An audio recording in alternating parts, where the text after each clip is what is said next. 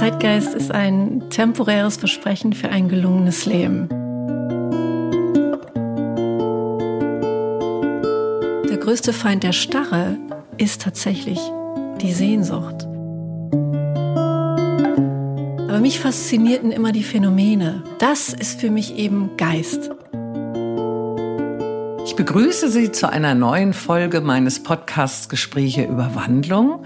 Heute bin ich in Hamburg zu Gast bei Deutschlands bekanntester Zeitgeist-Expertin und Forscherin sowie internationaler Speakerin Christine Fratz. Hallo, freut mich sehr hier zu sein. Du bist 1973 hier in Hamburg geboren, Sternzeichen Widder. Deine Mutter ist Dänin, dein Vater Deutscher. Aufgrund seiner Arbeit als Manager für den US-amerikanischen Mineralölkonzern Mobile Oil seid ihr 1975 zusammen mit deinem älteren Bruder für zwei Jahre nach New York gezogen und pünktlich zum Start des Kindergartens warst du dann wieder als Dreijährige hier zurück in Hamburg. Dein Vater war weiterhin sehr viel auf Reisen, deine Mutter blieb daheim und sorgte sich um euch und Haushalt, also ganz klassisch. Und als du dann 17 Jahre alt warst, trennten sich deine Eltern, blieben aber dennoch in eurem Haus in Hamburg im Vorort Rellingen wohnen.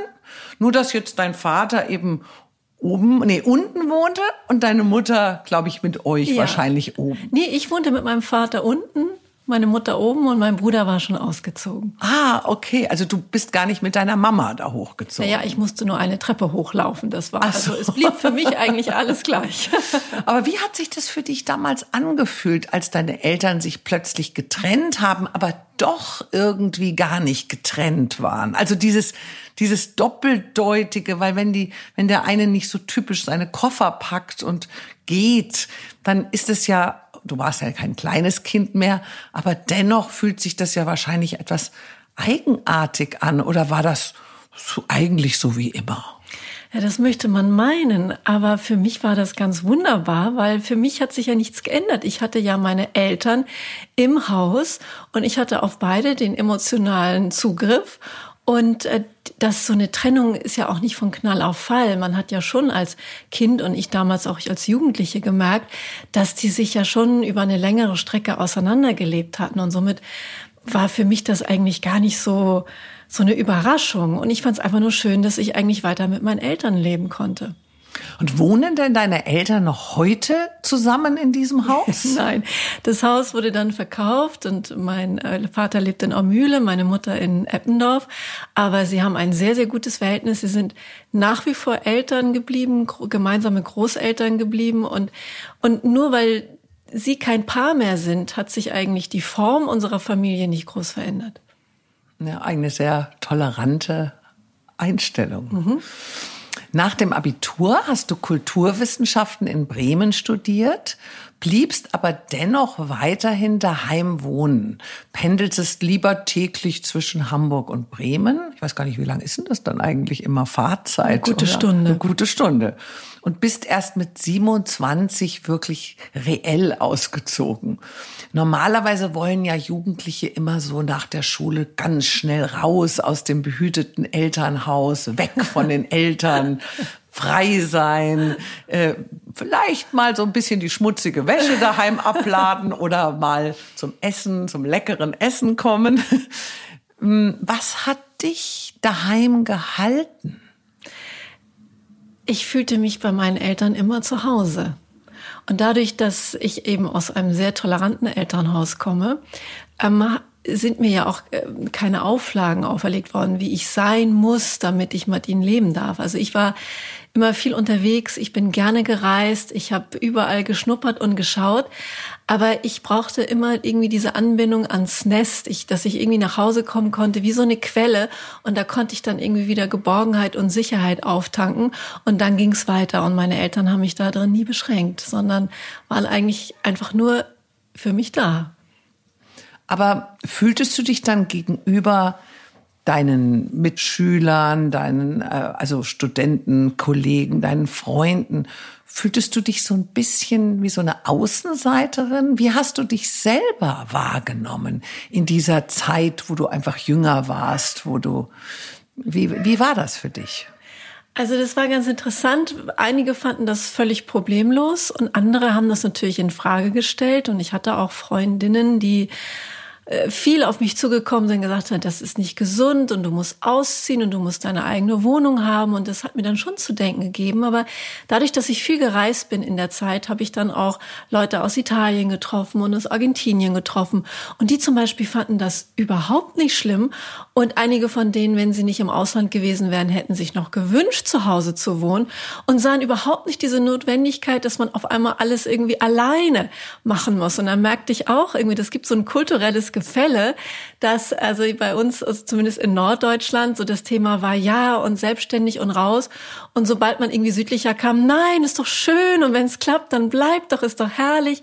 Und dann habe ich mir gedacht, ähm, ich, ich achte darauf, wie es mir gut tut. Ich weiß nicht, ob es meinen Eltern immer gut getan hat, aber ich habe darauf geachtet, so ich, ich, ich möchte, ich brauche das irgendwie noch, mir tut das gut. Ich fühle mich so mehr in der Welt gehalten und da ich sowieso immer so ein bisschen anders war, fiel das dann auch nicht weiter ins Gewicht. Ich denke gerade so an meine Tochter, die letztes Jahr ein Baby bekommen hat. Also ich bin jetzt Oma. Ähm, die das, da schläft zum Beispiel dass äh, ihre Tochter auch immer bei denen im Ehebett und die will gar nicht da in dieses Gitterbettchen oder jetzt Gitterbettchen vorher Wiege. Das gefällt ja gar nicht so gut. Und dann schreit sie halt und dann ist sie, sie ist halt glücklicher irgendwie so eingebettet ja, zwischen genau. den Eltern. Und ich weiß zum Beispiel meine Mutter, die jetzt 85 wird, die kommt natürlich aus einer anderen Zeit und die sagt natürlich naja, du musst sie dann halt mal schreien lassen. Die muss doch jetzt auch mal lernen, mhm. in ihrem eigenen Bett zu schlafen. Und meine Tochter sagt dann immer, ja, aber wieso denn? Warum muss sie das lernen? Warum muss sie lernen, Schmerz zu empfinden, oh, einsam zu sein, zu sein, alleine zu sein? Ja. Also und äh, dann habe ich mir auch so gedacht, eigentlich ist ja allein schon dieses Kinderzimmer, wo die Kinder dann alleine schlafen, auch schon klein. Mhm. Also die, das ist ja eigentlich eine ganz eigenartige Einstellung ähm, und die andere Kulturen, wie du richtig sagst, ja gar nicht nachvollziehen ja, können. Ganz genau. Ja. Hm, was hat dich denn, wenn du sagst, du warst so ein bisschen anders? Was hat dich denn an den Menschen um dich herum, also an dieser Außenwelt, mhm. besonders irritiert? Ich, ich habe ihr schon immer misstraut, dass sie, dass es die Wahrheit ist, wie man mir versucht zu erklären, wie alles zu sein hat. Nun bin ich 1973 geboren. Das war jetzt noch nicht die große Ära der Selbstverwirklichung und Individualisierung und finde deinen eigenen Kompass und erwecke die Göttin in dir. Das war damals noch nicht so das Thema, sondern es ging ja viel nach Regeln, ähm, dass man nachlebt, was die Altvorderen einen vorleben. Ähm, das war zwar durch die 68er schon so ein bisschen durchgebrochen, aber auf jeden Fall hatte ich als Kind ähm, keine eigenen Vorstellungen, mir von der Welt zu machen. Und ich merkte das vor allen Dingen auch in meinem Freundeskreis, die noch wesentlich autoritärer erzogen worden sind als ich. Ich bin eigentlich nicht sonderlich autoritär erzogen worden, die aber schon. Und wie dieses Einbläuen, wie man zu sein hat, wie man sich zu verhalten hat und wie es richtig und wie es falsch ist. Ich habe einfach nicht gesehen, dass die Menschen darunter aufgeblüht sind. Ich habe bei meinen Freundinnen gesehen, wie sie darunter gelitten haben. Später hat sich das dann auch in verschiedenen psychosomatischen Krankheiten dann auch gezeigt. Und ähm, ich habe einfach nicht gesehen, dass das den Menschen gut tut, wenn jemand ihnen ständig sagt, du musst so sein und so sein und nicht anders. Und später, als ich dann älter wurde, merkte ich dann auch, dass die Leute, die am meisten darauf pochen, dass man sich systemkonform verhält, dass die hinter geschlossenen Türen oft genau das Gegenteil machen. Und dann habe ich das alles wirklich nicht richtig verstanden und habe immer so ein bisschen am Rand gestanden und wusste irgendwie nicht so richtig, wo ich reinpassen sollte, wo ich andocken soll. Und damit war ich meiner Kindheit und Jugend wirklich sehr beschäftigt. Hattest du dann trotzdem viele Freunde oder sogar eine ganz feste Clique oder genügtest du eher dir selbst? Ja, das ist interessant. Ich war immer beliebt. Und ich glaube, diese Beliebtheit ähm, basiert jetzt nicht darauf, dass ich anders war, sondern dass ich allen anderen gegenüber immer sehr tolerant war. Und dass bei mir eigentlich die meisten Menschen so sein können, wie sie sein möchten. Und ich glaube, dadurch, dass man sich bei mir schnell wohl gefühlt hat, war ich eben auch sehr beliebt. Ich habe sozial unter meiner etwas ja, wie soll man sagen, ähm, dadurch, dass ich nicht so ganz gepasst habe, ich habe darunter nie gelitten. Ich habe dadurch keine Ausgrenzung erfahren. Da hatte ich großes Glück. Also du wurdest nicht gemobbt? Nein, überhaupt so nicht, gar nicht. Und trotz der sehr engen Familienbindung, wie du ja schon gesagt hast, bist du viel gereist, warst acht Monate auch in San Francisco am Goethe-Institut, an der Alliance Française in Paris, hast auch in Marrakesch, New York und Ibiza auf den Spuren des Jetsets äh, für deine Magisterarbeit geforscht, nämlich über den Unterschied zwischen Hedoismus und Vampirismus. Also zwischen den Menschen, die den Schmerz durch Lust, Vergnügen, sinnliche Begierde und Genuss eher vermeiden wollen ja. und denen, äh, die durch das Absaugen fremder Energien Stärke gewinnen. Gibt es denn da überhaupt einen Unterschied? Sind letztendlich nicht beide Typen vom Egoismus getrieben und gehört nicht immer auch ja Licht und Dunkelheit sowieso zusammen? Auf jeden Fall. Ich würde sagen, die sind nicht vom Egoismus getrieben, sondern die sind vom Egoismus verflucht, würde ich eher sagen. Weil, ähm, und letztendlich passt es dann auch wieder in, in mein, meine Weltwahrnehmung, die ich damals hatte, weil auf den Spuren des Jetsets, der war damals auch noch nicht so hinterfragt wie heute. Da hat man wirklich noch gedacht, wenn man das erreicht und wenn man so lebt, das ist es dann, das ist das Ende der Fahnenstange. Und ähm, ich, ich habe das auch wieder angezweifelt und einfach gemerkt, dass wenn man in die Welt hineingeboren wird und man hat sehr viel Geld und man muss sich eigentlich nicht anstrengen in dem Sinne. Also man muss nicht anfangen, sein Leben aktiv zu gestalten, um Dinge zu erreichen, Dinge zu erwerben, dann kann es passieren, es muss nicht passieren, dass man in eine Beziehungslosigkeit hineinwächst. Und diese Beziehungslosigkeit, das ist der Fluch des Egoismus. Und diese Beziehungslosigkeit macht einem einsam, diese Beziehungslosigkeit, die macht ein, dass man anfängt, das zu betäuben durch Rauschmittel oder was auch immer, schnelles Leben und so weiter. Und das führt eben dazu, dass man vom Leben abgeschnitten ist. Und dadurch versuchen dann die Menschen, die ich dann untersucht habe, an anderen Menschen sozusagen ihre Emotionen abzusaugen, damit sie überhaupt das Leben mit sich selber spüren. Und alle hatten irgendwie immer die Hoffnung, dass sie von der großen Liebe erlöst werden. Also alle haben die Hoffnung, dass ihre Beziehungslosigkeit ein Ende findet, wenn da nur mal ein Mensch kommt, der so fantastisch und umwerfend ist, dass sie den Fluch des Egoismus abstreifen können. Aber es gelingt ihnen eben nicht, weil sie nie Beziehungen gelernt haben. Aufgrund deiner Expertise zu diesem Thema wurdest du ja sogar einmal von Gunther Sachs für einen Vortrag in seinem legendären Dracula-Club in St. Moritz gebucht. Äh, sein Freund Maximilian von Bismarck hatte dich zuvor auf einer Jagdgesellschaft kennengelernt und ihm dann von dir erzählt, vorgeschwärmt wahrscheinlich. Wie hat denn der Jetset dort auf dich reagiert? Also bei diesem Vortrag. Schließlich könnte ich mir vorstellen, hast du ihnen ja den Spiegel vorgehalten. ja, ehrlich gesagt, das ist mir nicht nur im Dracula Club aufgefallen, sondern auch auf meinen anderen Feldforschungsreisen. Die meisten fühlten sich geschmeichelt durch die Nähe vom Vampir.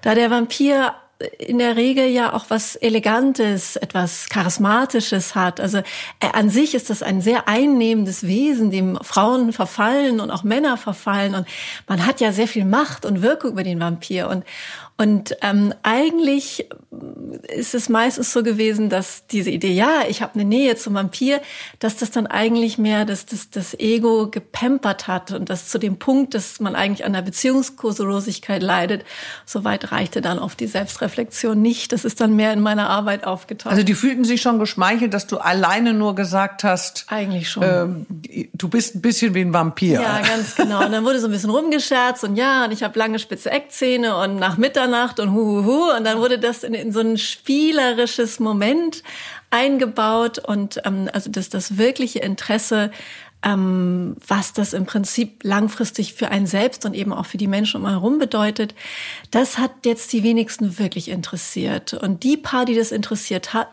die hatten das in der Regel dann auch schon überwunden. Aber wie stelle ich mir das genau vor? Wenn du sagst, du bist jetzt nach Marrakesch gereist und nach Ibiza und so auf den Spuren des Jetsets.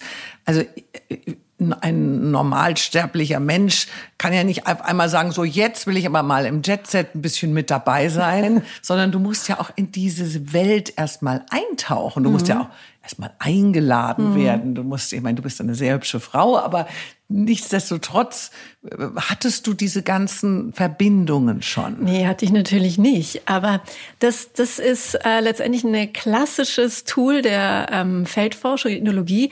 Du brauchst jemanden, der dich in die Gesellschaft sozusagen, du brauchst jemanden, der dich einführt, der dich übersetzt, der den anderen dich vorstellt und sagt, alles in Ordnung, mit der oder dem könnt ihr reden. Das wäre jetzt genauso, als würde ich jetzt im Amazonas-Dschungel irgendeine ähm, ganz abgeschiedene Ethnie erforschen. Bräuchte ich auch jemanden, der mich, da kann ich mich auch nicht auf einmal vor die hinstellen hinterm Bananenblatt und sagen, ich möchte euch jetzt erforschen. Das geht auch nicht. Und so ist es letztendlich überall, wo man eindringt, aber eigentlich nicht dazugehört. Und ich hatte halt über den äh, Maximilian Bismarck, der hatte die Arbeit sehr protegiert, der fand das sehr interessant. Und der hatte mich dann vorgestellt. Und dann haben sich Leute herauskristallisiert, die diese Aufgabe übernommen haben.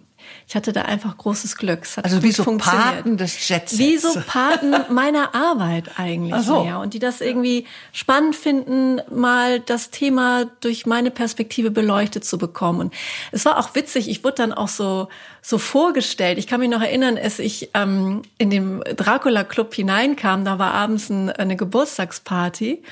Und äh, ich kam rein und dann rief gleich einer und sagte, ah, da ist Vampirella. Da kriegte ich also diesen Namen weg. Und, und das war so dieses spielerische Moment. Und ich hatte das Glück, dass die neugierig waren, wie ich das meine. Und sowas muss man schnell spielen, weil da die Aufmerksamkeitsspanne ist kurz. Also ich hatte letztendlich nur eine Saison. Und das fanden die, also das, das hat einfach ihre Aufmerksamkeit erregt. Die waren neugierig, wie ich das jetzt meine.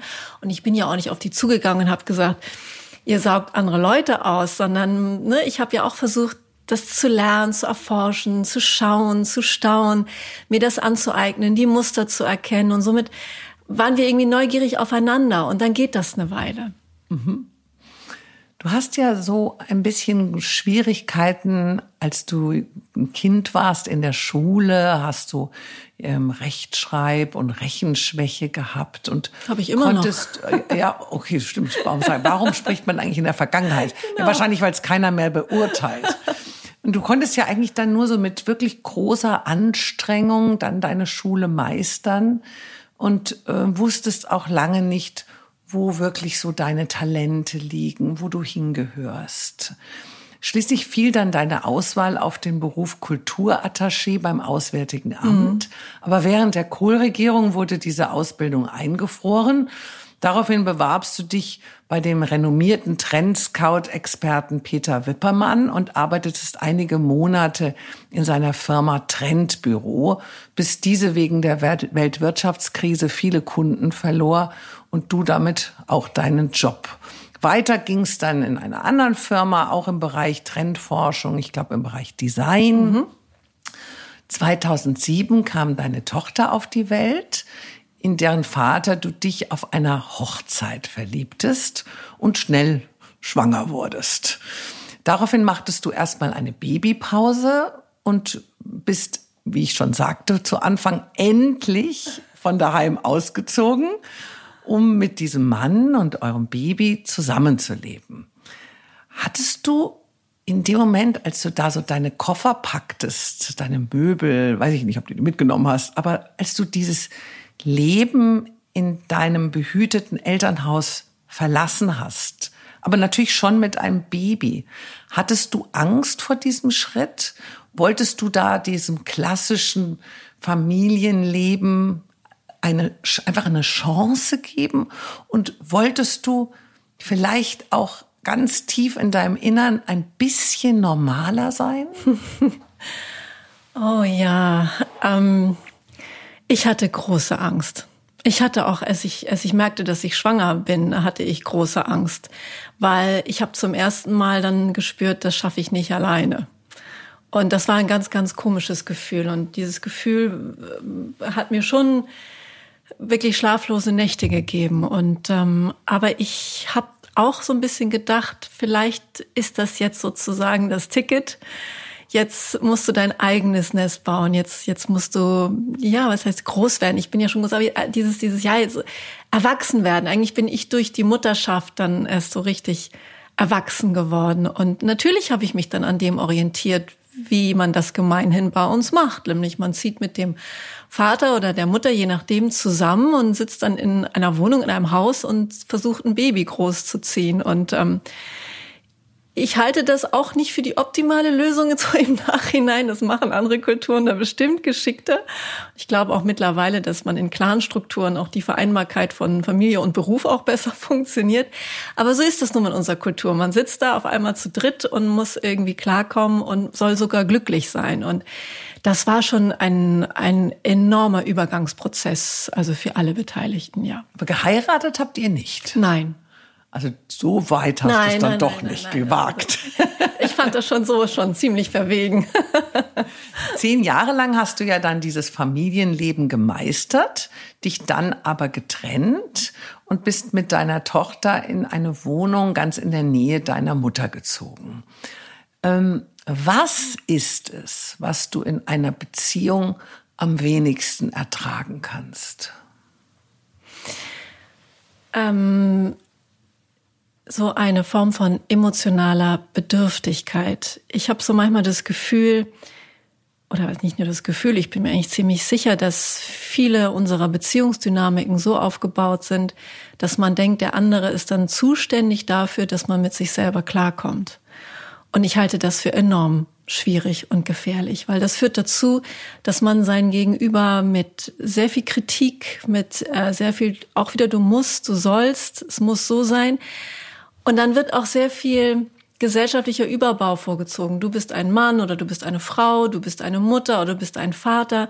Und was dabei völlig verloren geht, ist, dass man ja immer noch als ganze Persönlichkeit in die Elternschaft eintritt, dass man als ganze Persönlichkeit in die Beziehung eintritt.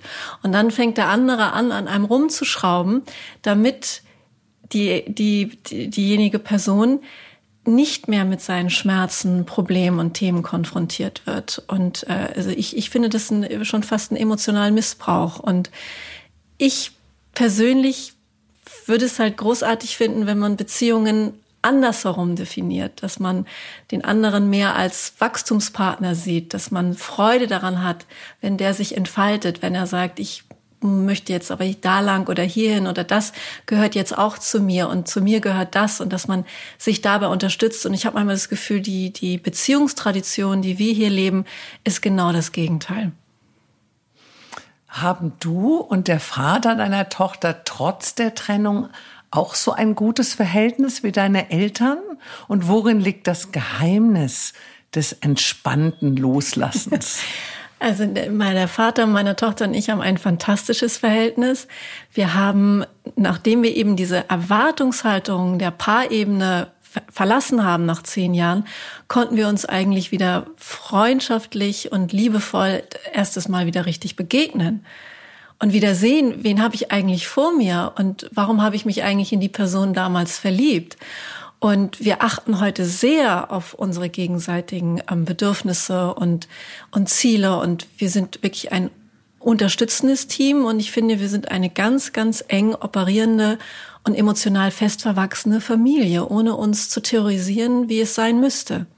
Also ist da eben eine Verbindung. Ja. Und das ist ja, glaube ich, das Traurige, wenn Eltern sich trennen, ähm, dass manchmal eben dann auch die Verbindung weg ist. Ja, ich glaube, die Verbindung reißt ab, weil die auch die Erwartungen so enttäuscht worden sind. Und wir tun uns so schwer, die Erwartungen zu hinterfragen, weil die nun auch gesellschaftlich gesetzt sind. Also sind die nicht zu hinterfragen. Aber da ich mit dem Misstrauen über gesellschaftlich Gesetztes sowieso auf diese Welt gekommen bin, ist es mir nicht so schwer gefallen. Und ähm, Und ich habe, also mit, mit dem Vater meiner Tochter, wir fahren heute zusammen im Urlaub. Wir können ganze Wochenenden in der Jogginghose zu dritt verbringen und Netflix gucken. Er kann fantastisch kochen. Wir, wir können richtig miteinander entspannen. Und ich, das ist ein Riesengeschenk und dafür brauchen wir die Paarebene nicht und müssen uns an der nicht abarbeiten, um, um dieses Familienglück zu erfahren. Ja, weil vielleicht ist die Liebe ja gar nicht verloren gegangen. Nein, es ist nur die Form. Und das ist ja genau, was ich meine. Wir versuchen die Liebe in diese Formen zu pressen, um dieses wunderbare Gefühl zu erhalten, zu kontrollieren und vielleicht sogar die Annahme haben, es zu verbessern. Aber genau damit verflüchtigt es sich. Welchen Einfluss hat denn deine dänische Mutter auf dich und dein Sein? Riesig. Weißt du ja selber, also wenn ich das sagen darf, du hast ja auch eine skandinavische Mutter. Ja, meine Mutter ist natürlich mit dieser enormen Liberalität in mein Leben gekommen. Ich sag manchmal, wenn Leute mich so fragen, wie ich groß geworden sei, dann sage ich totalitär liberal.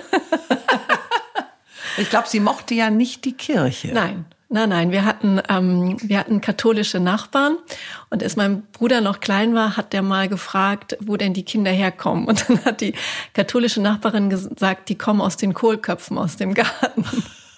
Und dann ist er weinend zu meiner Mutter und meinte, er möchte nicht in einem Kohlkopf gekommen sein in den Garten. Es war für ihn einsam und kalt. Und dann hat meine Mutter wohl zu meinem Vater gesagt, ich kann in diesem Land keine Kinder großziehen, das geht so nicht. Und daraufhin hatten wir also war also der, der Sexualkundunterricht, der war ganz oben auf der Erziehungsliste. Das war so extrem. Ich kann mich erinnern, ich kam mal von der Schule und wollte wissen, wie Zwillinge entstehen. Und ich habe meine Mutter explizit gebeten, mir alles zu erklären danach. Und das ging aber nicht. Und dann bin ich unter einen Esstisch und sie hinterher, weil sie so eine Angst hatte, dass wir in dieser damals deutschen, kirchlich konservativ geprägten Sexualmoral irgendwie untergehen. Aha. Und ähm, demnach bist du wahrscheinlich auch nicht getauft worden. Doch, getauft bin ich noch geworden, ja, aber konfirmiert nicht mehr. Ich habe dann, bei uns war das anders, meine Mutter hat mir Geld geboten, wenn ich es nicht mache. Also Kirche war schon tabu. Äh, Kirche war nicht nur ein Tabu, sondern das war das personifizierte Böse. Also zum Religionsunterricht durfte ich noch, aber sonst der Kirchenbesuch. Es gab ja, glaube ich, auch damals noch gar nicht dieses Ethik. Also nee, heute gab's darf man noch ja nicht. wählen, aber nee, also da bin ich noch hin, aber meine Mutter hat das also wirklich scharf beäugt, dass ich ja nicht mich mit diesen Vorstellungen von Weiblichkeit, Sexualität, äh, äh, Fremden, also alles, was irgendwie ausgrenzend, lebensfeindlich, unterdrückerisch, patriarchalisch, repressiv, was die Kirche an mich hätte herantragen können, da war sie also Hexenverbannung. wild Hexenverbannung, also da war sie wild hinterher, dass ich das nicht in meine Identität reinziehe. Aber du wirst ja schon seit längerem vom Bistum Regensburg zu Rate gezogen. Wie hast denn du das deiner Mutter dann beigebracht? es ist ja nicht nur das Bistum Regensburg, das waren ja nur, das war ja nur der Anfang. Mittlerweile so. sind ganz viele Bistümer dazu gekommen in Deutschland, Österreich und Schweiz. Ja, das war für sie ganz schwer. Also das, ähm, ich weiß noch, als ich ihr das erzählte, da, da hatte sie Tränen in den Augen und sagte zu mir, wie kannst du nur? Und da sind dann auch gerade, wie jetzt ja auch, die ganzen Missbrauchsskandale hochgekommen. Und aber es war wirklich, ich, ich kann mich erinnern, wie ich ähm, ich war dann in, in Meran und habe da einen Vortrag gehalten vor der Regensversammlung. Das sind alle im deutschsprachigen Raum. Das sind die, die die Priesterseminare begleiten und inhaltlich und die Priesterseminaristen. Und ich weiß noch, wie ich im Meran am Bahnhof stand und da standen da, also sind auch viele angekommen und die waren also von oben und unten da in ihren schwarzen Gewändern gehüllt. Und ich weiß noch, dass sich bei mir einfach dann das Forscherherz hebte und ich dachte, so jetzt möchte ich auch mal wissen, was es mit euch auf sich hat. Und es war umgekehrt halt genauso. Und für mich äh, war, war dann die Begegnung äh, überaus positiv, weil man sich wirklich neugierig beschnuppert, beschnuppert hat. Und ich, da ich so wenig Berührungspunkte hatte mit der Kirche und ich vom Herzen Forscherin bin, ähm, war das für mich natürlich eine aufregende Zeit. Hm. Wie hat dich denn der Kontakt zur Kirche und zu den Geistlichen verändert? Verspürtest du eine tiefe Wandlung in dir? Ja. Also ich bin, ich hatte ja schon mir das Thema Zeitgeist als Expertise auf die Fahnen geschrieben, aber ich hatte eigentlich das Thema Geist noch überhaupt nicht verstanden. Also das eine Wort in dem Wort. Hatte ich eigentlich, war ich da gar, ich kam ja dann aus, mehr aus der Trendforschung und es, es ging ja immer darum, äh, was sind die neuesten Trends, wie kann man die Marketing- oder innovationsmäßig umbauen. Und auf einmal stand ich da vor einer riesigen Institution, die sich dafür so gar nicht interessierte, sondern wirklich interessierte, wie ich eigentlich das Thema Geist in der Zeit beäuge und was sie da von mir lernen können. Und so haben wir viel gegenseitig gelernt. Und mich hat die, die, also die katholischen, ich hatte sehr viel mit Gelehrten, mit Geistlichen, mit Jesuitenmönchen, mit solchen Leuten zu tun. Und ähm, habe mich mit denen gemeinsam auf die Suche nach dem Geist in der Zeit gemacht. Und die haben mich eigentlich mit dem bekannt gemacht. Also war ein sehr einschneidendes, äh, eine einschneidende Begegnung. Ja, weil es vor allen Dingen auch wieder ein Studium war. Also ich war zwar dann schon berufstätig, aber es ging nicht, ich, ich hatte mal eine Auszeit von der Nutzbarkeit. Ich hatte eine Auszeit von der nützlich, ökonomischen Nützlichkeit meines Tuns. Und dadurch hatte ich die große Chance, das einfach inhaltlich nochmal auf einer ganz anderen Ebene zu vertiefen. Ich habe dich ja vor einigen Monaten bei einem Event des Clubs Europäischer Unternehmerinnen in München erleben dürfen, als du dort für uns Mitglieder einen Vortrag über den Zeitgeist gehalten hast. Parallel hast du auch dein neues Buch vorgestellt. Ich war wirklich sehr beeindruckt von deinen Erläuterungen zu diesem Begriff, welchen ich ja schon immer so in meinem Berufsleben als Creative Director für Werbung so verwendet habe, aber irgendwie dennoch gar nicht viel über ihn wusste. Ja, man hat es aber immer so, in jedem zweiten Satz so ungefähr kam das Wort Zeitgeist vor, aber was es wirklich bedeutet und welche Macht das auch irgendwie hat, war mir bis zu dem Moment, wo ich deinen Vortrag hörte, irgendwie nicht so ganz klar. Kannst du uns mal kurz erklären, was Zeitgeist genau ist und was du in diesem Zusammenhang als sogenannte Zeitgeistexpertin erforschst, wenn du mit deinen Erkenntnissen dann ja anscheinend verschiedenen Branchen auch hilfst in ihrer Weiterentwicklung. Also was machst du da genau und was ist Zeitgeist? Ja, was ist Zeitgeist? Also ich sage immer, Zeitgeist ist ein temporäres Versprechen für ein gelungenes Leben. Und mir geht es bei meiner Forschung vor allen Dingen darum, diesen Zeitgeist auch von diesem sehr negativen Bild zu befreien. Es ist nicht nur die Kirche, die ein negatives Bild hat von Zeitgeist, sondern es sind auch also säkularisierte Gesellschaften, die also nicht äh, der, der Kirche als letzte Wahrheit folgen. Und mir ist einfach mal aufgefallen, dass alle Leute finden Trends super, alle finden Zukunftsforschung super. Aber bei Zeitgeist, das ist so, entweder ist es so was Oberflächliches, was irgendwie nur Leute in Berlin betrifft, oder es ist irgendwie, es sind die, die, die Verwirrten und die, die man doof findet. Das ist jetzt der Zeitgeist, ne, so ungefähr. Das, das sind die, die irgendwie nur noch Quatsch im Kopf haben. Und dann habe ich mir gedacht, es ist eigentlich ein Begriff und ein Phänomen, was noch gar nicht viel Forschung bekommen hat. Was natürlich an dem Thema des Geistes liegt, weil das lässt sich wahnsinnig schwer kontrollieren oder in Excel-Tabellen abbilden oder in Fokusgruppen abfragen und auch Big Data tut sich schwer mit, mit Geist. Und wie kommt man an so einen Geist ran? Weil wenn man sich mal die Geschichte anguckt, fand ich das immer so spannend zu sehen, was wir immer gedacht haben, was das gute und wahre und richtige Leben ist. Und wenige Jahre oder ein Jahrhundert später denken wir genau das Gegenteil.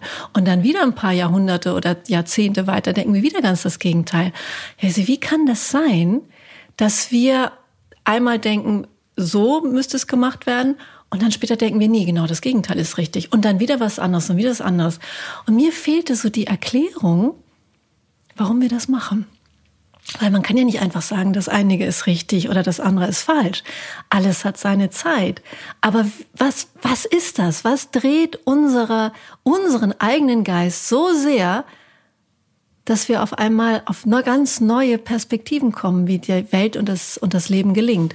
Und das hat mich interessiert, ob ich die Antwort im Zeitgeist finde, weil ich habe sie nicht in der Trendforschung gefunden, nicht in der Zukunftsforschung. Ich finde sie auch nicht äh, in, in der christlichen Lehre und ich, ich, ich finde sie auch nicht in der totalitären Liberalität. Wer erklärt mir das? Warum sind wir so? Oder warum verhalten wir uns eine Weile systemkonform und machen aber dann hinter verschlossenen Türen genau das Gegenteil? Da können wir auch nicht hinrennen und sagen, nur das ist falsch. Da ist doch noch mehr. Und dieses noch mehr, das hat mich gereizt und ich glaube, ich habe die Antwort im Zeitgeist dafür gefunden. Und ähm, habe eigentlich eine Zeitgeistlehre entwickelt, die Wandel noch mal ganz ganz anders erklärt und auch unser ganzes Fehlverhalten, vermeintliches Fehlverhalten erklärt, erklärt, warum wir eben aus den Systemen ausbrechen, warum wir Generationskonflikte haben, warum gerade da, wo es richtig streng ist, wir oft die tiefsten Abgründe vor uns finden. Und äh, ich bin eigentlich darauf gekommen, weil ich glaube, dass, und das ist jetzt von mir nicht erfunden, das ist eine universelle Weisheit, ich glaube, dass jedes Lebewesen einfach zu einer Form von Ganzheit, Vollständigkeit strebt. Und wir sehen das alle, wenn wir morgens aufstehen. In dem Moment, wo wir aufstehen, haben wir Bedürfnisse, uns wieder wohler zu fühlen, wieder mehr in unsere Balance zu kommen, sei es die Dusche, sei es der Kaffee, irgendwas, dann haben wir das, wir gehen aus dem Haus, wir sind frisch und munter, wir haben Lust auf Kommunikation und Austausch, dann wird's zu viel. Brauchen wir was zu essen, brauchen wir Rückzug, vielleicht was Süßes, vielleicht einen Kaffee, vielleicht Bewegung, vielleicht einfach mal abschalten im Grünen, abends Netflix. Wir sind den ganzen Tag damit beschäftigt, uns auszubalancieren. Und ich glaube, dadurch, dass wir eben auch Kulturwesen und kulturschaffende Wesen sind, machen wir das Gleiche mit unserer Kultur. Wir sind die ganze Zeit damit beschäftigt, sie auszubalancieren.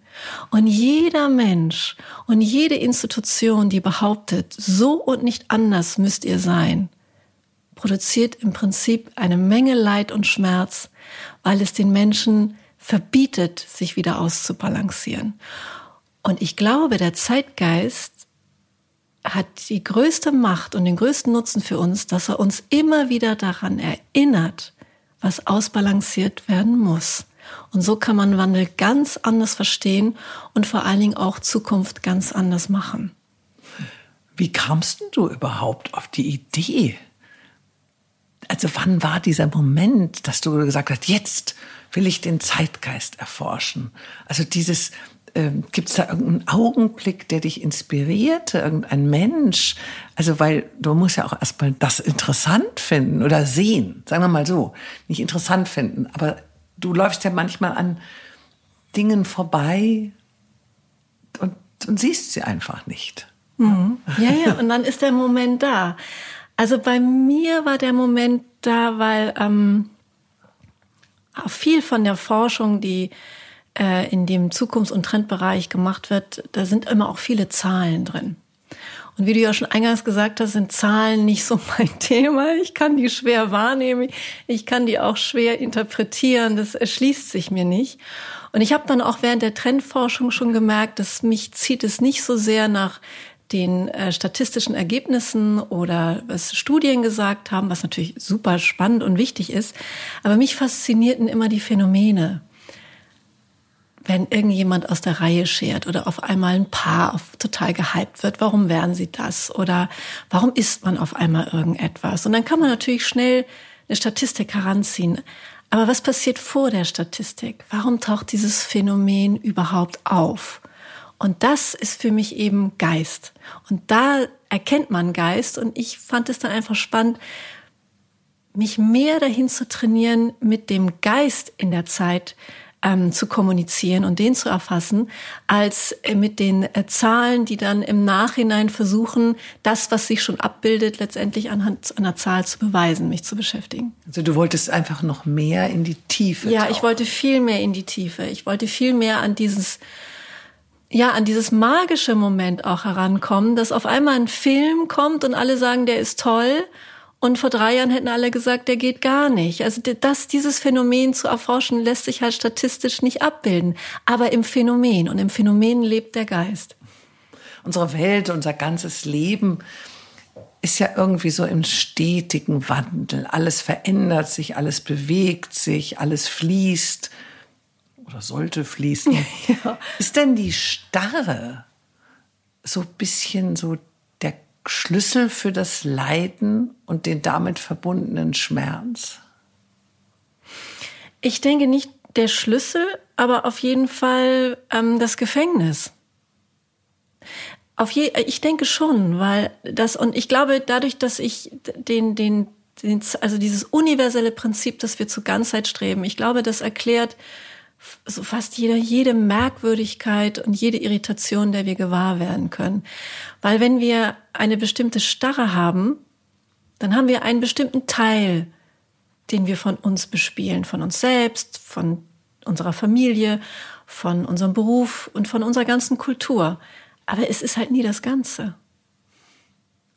Und wenn wir uns nicht erlauben, der Ganzheit wieder entgegenzustreben, ich weiß, das klingt sehr philosophisch, aber ähm, wir, wir würden jetzt ja hier auch nicht sitzen drei Tage lang und uns interviewen, weil wir sagen, nur so funktioniert das, sondern das ist jetzt spannend, das ist jetzt interessant, aber nach drei Tagen würdest du alles tun, um hier rauszukommen. Und wenn ich sagen würde zu nein, so gehört sich das, so ist das Leben, das ist die Wirklichkeit und du würdest mir dann vielleicht eine Weile glauben, aber etwas in dir würde sich regen und sagen, oh Gott, ich muss irgendwie, ich muss wieder atmen, ich muss hier raus. Und das ist dann deine Sehnsucht, die dich da rauszieht. Und ich glaube, eben auch der größte Feind der Starre ist tatsächlich die Sehnsucht. Und die Sehnsucht lässt sich eben sehr schwer kontrollieren, eben auch. Darum wird sie auch oft diffamiert oder schlecht gemacht oder man sagt, wenn du das machst, dann wirst du in der Hölle schmoren oder bekommst keine Altersvorsorge oder was auch immer für Drohungen gibt, damit wir weiterhin im System nützlich bleiben. Und ich glaube, es geht nur eine Zeit lang. Es geht nur eine Zeit lang, dass wir uns von den anderen Teilen, die wir auch sind, als Menschen, als Gesellschaft, abschneiden. Und aber irgendwann müssen wir da wieder ein Stück in die Erfüllung. Und irgendwann zieht uns die Sehnsucht weiter und der Zeitgeist gibt uns dafür Rückenwind. Also ist die Sehnsucht eigentlich wie so ein Alarm? Ja. Also wenn, in dem Moment, wenn wir Sehnsucht empfinden, spüren wir wahrscheinlich, wenn ich dich jetzt richtig interpretiere, dass wir uns irgendwie nach etwas sehnen, was wir eben nicht leben. Ganz genau. Genauso sehe ich das. Und das gegenwärtige System, in dem wir leben, ähm, also ich nenne das dann die Positionsmacht, die hat unheimlich viele Mittel und Wege, uns zu sagen, dass die Sehnsucht schlecht ist, ja. Gibt es für eine Forscherin auch den Moment, wo irgendwie gar nichts mehr weitergeht, wo du regelrecht blockiert bist? Und bei wem suchst du dann in solchen Lebensphasen auch Hilfe? Ja, natürlich gibt es die. Also ich hatte schon ganz oft Momente in meinem Leben, wo ich auch alles hinwerfen wollte, wo ich dachte, das ist alles Quatsch, was ihr mache. Das interessiert keinen Menschen. Wer braucht das? Also das, ich glaube, zu jeder Berufung gehört eben auch diese, wie du schon sagst, Licht und Schatten.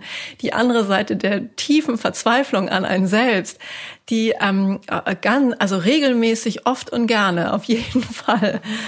Und äh, meistens hilft mir da äh, eine Begegnung heraus. Also das, wenn, wenn ich jetzt auf mein Leben zurückblicke, immer wenn ich in diese Täler gegangen bin, dann hatte ich in der Regel die Begegnung mit einem Menschen, der mir wieder Mut gemacht hat oder mich mir selber erklärt hat.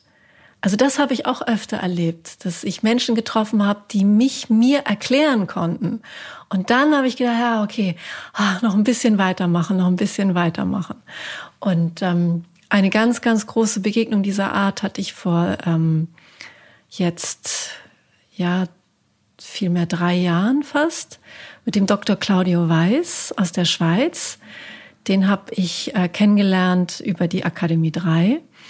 Und der hat mich nicht nur mich erklärt, sondern der hat mir auch noch mal meine eigene Forschung erklärt, indem er mir sagte, dass durch meiner Art, wie ich das wahrnehme, ich im Zeitgeist eine evolutionäre Intelligenz entdeckt hätte. Und das hätte ich mir selber nie getraut zu sagen. Das wäre mir viel zu, ähm, ja, also es, ich hätte nicht den Mut gehabt, sowas auszusprechen äh, und für mich zu behaupten, dass ich sowas entdeckt hätte. Und dafür habe ich ihn gebraucht und er hat mir unheimlich geholfen zu, zu formulieren und zu verbalisieren, was ich eigentlich schon entdeckt habe. Dann hat er dir ja auch geholfen, noch mehr auch an dich selbst zu glauben. Absolut. Auch selbstbewusster zu sein. Er, also er absolut selbstbewusst. Ich weiß noch, als ich ihm so meine ersten Texte nochmal geschickt habe und er hatte dann mir angeboten, darüber zu gucken. Und er kam immer zurück, Christine, It's not bold enough, hat er immer gesagt. Wo ist die Boldness? Er hat gesagt, du sitzt da in der Ecke und sagst, ja, vielleicht habe ich, könnte sein, das kann spannend, aber vielleicht später. Er hat gesagt, das muss raus, das muss auf dem Teppich. Und er hat gesagt, das ist so und du hast das gefunden. Und, und er hat mir auch, wie gesagt, solche Begriffe an die Hand gegeben, wo ich dachte, ja, ja, er hat recht, aber ich hätte mich das nicht getraut. Und er hat mich wirklich nochmal mit, mit meinem ganzen So-Sein und auch meinem Mehrsein vielleicht in der Hinsicht richtig aus der Taufe gehoben.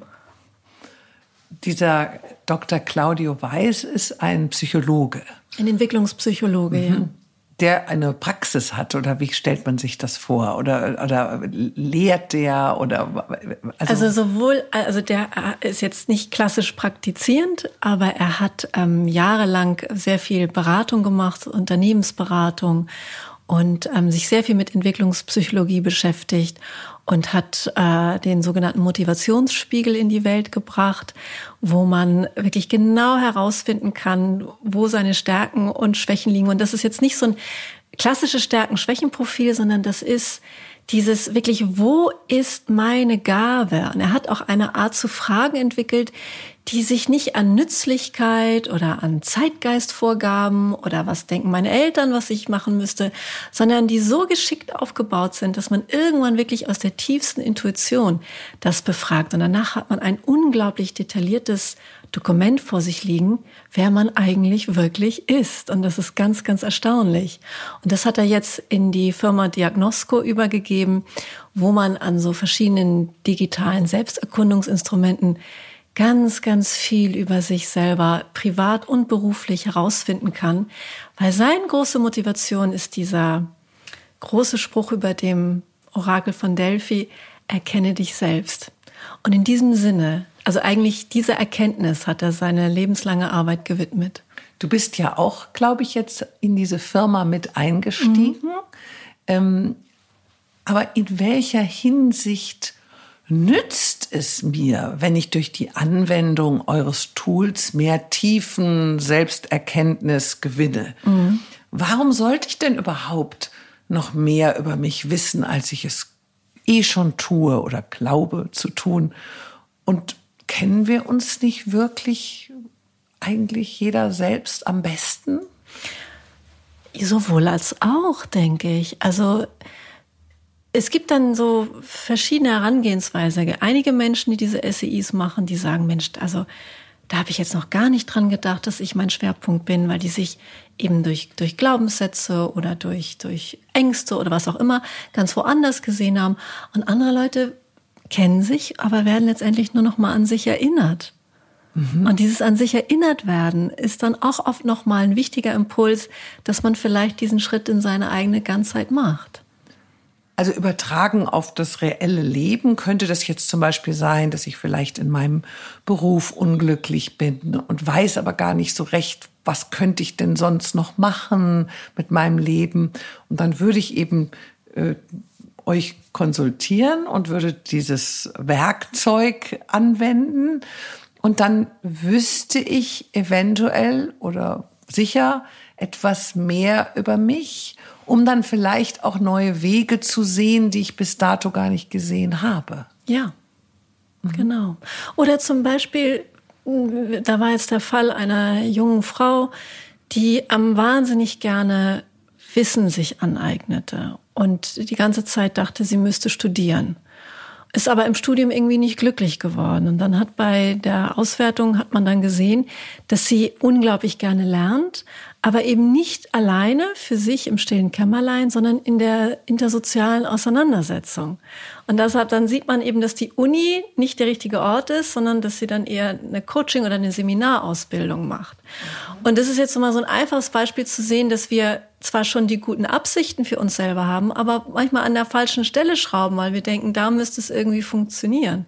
Oder wir, ähm, wir haben auch zusammen den ähm, sogenannten Partnerographen ähm, gearbeitet und da haben wir auch so verschiedene Ebenen, wie man sich Paarbeziehungen wünscht. Und da gibt es dann diese klassischen, wo man eben zusammen ist und Familie und so weiter. Und dann gibt es eher diese neueren Ideen, dass man jetzt seinen Seelengefährten finden möchte. Und da geht es dann weniger, dass die Form gut funktioniert, sondern Verbindung, ne? auch großes Zeitgeistthema, Verbindung als, als Lebensqualität. Aber der nächste Schritt, und ich glaube, das ist so ein bisschen auch das, was ich vorhin versucht habe zu sagen, ist, was ist aber, wenn ich mich nur noch mit jemandem verbind, verbunden fühle, weil in der Beziehung fühlt man sich ja nun mal nicht 24 Stunden verbunden.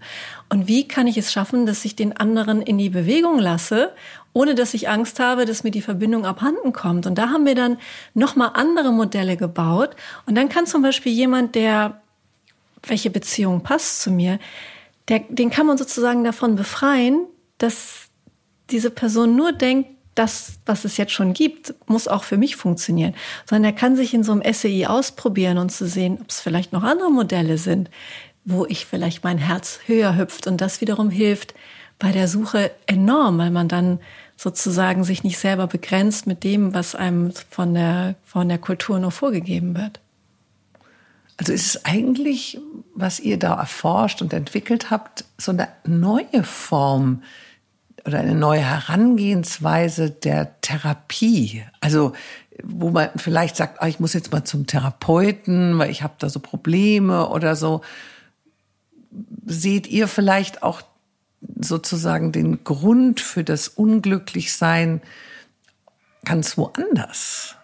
Also es muss ja gar nicht immer etwas damit zu tun haben, dass vielleicht mir als Kind was Schlimmes passiert ist oder ich ein Trauma habe oder oder oder, sondern vielleicht ist es einfach nur eine kleine Stellschraube, ja. die man verändern muss ja. an seinem Leben. Genau, man hängt an irgendeiner Ecke und sucht dort die Erfüllung, aber es ist die falsche Ecke. Genau. Mhm. Aber alle haben sagen einem, zum Beispiel auch mit, mit Essen oder Diäten. Ne? Da gibt's ja auch jetzt alle Milch weglassen oder alle Gluten weglassen oder vegan oder Weizen weglassen. Weizen weglassen. Und das funktioniert für manche wunderbar, aber eben nicht für alle.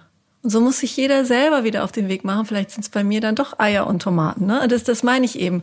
Und ich glaube, von diesem Hype befreien diese SEIs, dass es also genau die Richtung sein muss. Sagen, ja, was ist denn jetzt eigentlich? Was möchte in mir erfüllt werden? Und dann kann ich schauen, wo ich das finde. Mhm.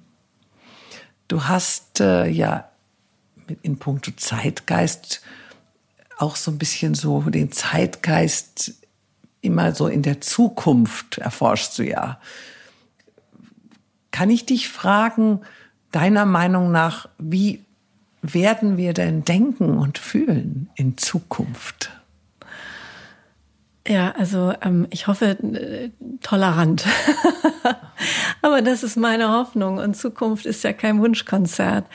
Also ich denke, also ich, ich wünsche mir, dass wir immer wieder in Zukunft Menschen ermächtigen und damit auch Kultur ermächtigen, sich zu regenerieren, zu integrieren, zu Inklusion zu betreiben und damit immer auch ein Stück weit sich auch zu, zu reparieren. Aber wir haben eben auch diese, dieses große Gewicht von, von Positionsmacht. Und Positionsmacht ist kann ermächtigen, aber ist dann an einem bestimmten Punkt an Ermächtigung nicht mehr interessiert, weil es dann einfach die Macht verliert.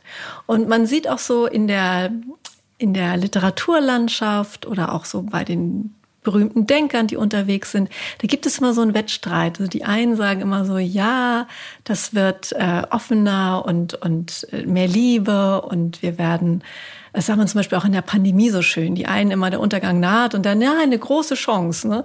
Und ich, ich glaube, dass das so ein, so, ein, so ein dauerhaftes Battle ist. Und ich kann dir gar nicht sagen, wie wir in Zukunft wirklich denken und fühlen werden. Aber ich hoffe, dass ich mit meiner Arbeit ein großes Gewicht darauf setze, dass die Leute sich berufen fühlen, mehr zu ermächtigen, als sich Positionsmacht zu erlangen und darauf auszuruhen. 2023 wirst du 50 Jahre alt. Mhm. Du bist ja eine sehr beeindruckende, selbstbewusste, dazu noch wunderschöne Frau. Haderst du mit dem Älterwerden? Ja, aber ehrlich gesagt bin ich mir nicht sicher, ob ich es wirklich tue oder ob ich es so gelernt habe. An der Frage stehe ich wirklich, weil wenn man jetzt zu mir sagen würde, sei noch mal 30 oder sei noch mal 40, dann würde ich oder 20, würde ich sagen, auf gar keinen Fall. Aber ähm, ich finde schon, dass das äh, viel von außen an einen herangetragen wird, dass man zu hadern hätte. Aber ich kann mich erinnern, das hat schon angefangen, als ich 30 wurde. Da wurde schon an mich herangetragen, so uiuiuiui. Ui, ui. Also jetzt aber, ne? Und ich wusste immer nicht, denn was denn jetzt eigentlich? Und ähm, und es ich dann 40 wurde auch und wo ich jetzt äh, 50 werde, da also auch.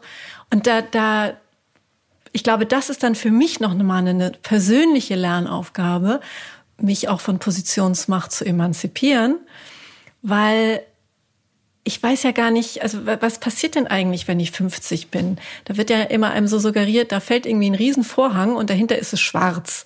Aber ich glaube, dass dahinter wirklich wahnsinnig viel passiert und wir noch gar nicht genug Geschichten haben, darüber zu erzählen. Also ich finde zum Beispiel sowas wie Sex in the City, die es jetzt nochmal diese Neuauflage hatten, wo sie in den 50ern sind, wo sie auch wirklich sich große Mühe gemacht haben, nochmal Narrative zu finden für diese Frauen jenseits der 50. Und ich finde, das kommt jetzt erst. Wir haben überhaupt so viel Gestaltungspotenzial für Frauen und für Frauenleben. Also ich sage das dann auch mal in meinen Vorträgen, so zu Zeiten von Effi Briest oder Anna Karenina da, da fiel einem ja nichts ein, was äh, Frauen machen sollten, die die Ehe gebrochen hatten. Die mussten dann sterben. Die eine landete vom Zug und ich glaube, die andere verschwindet auch. Und jetzt haben wir so viel Narrative für Frauen, die die Ehe brechen und so viel Reflexion über das Thema des Frauen, wenn die Ehe brechen. Und diese vielen Narrative, die wünsche ich mir eben auch für Frauen jenseits der 50. Und ich glaube, das ist eine richtig gute Zeit dafür. Hm jenseits der 50 bedeutet ja auch jenseits der Fruchtbarkeit. Wie geht es dir damit? Dieses, dass du weißt, wie wir alle, irgendwann bin ich nicht mehr fruchtbar. Ändert sich dann irgendwie auch das, also diese Wahrhaftigkeit, warum wir auf der Welt sind? Auf gar keinen Fall. Aber das habe ich komischerweise nie gedacht. Also diese Fruchtbarkeit ist ja auch so einem Nützlichkeitsdiktat unterworfen.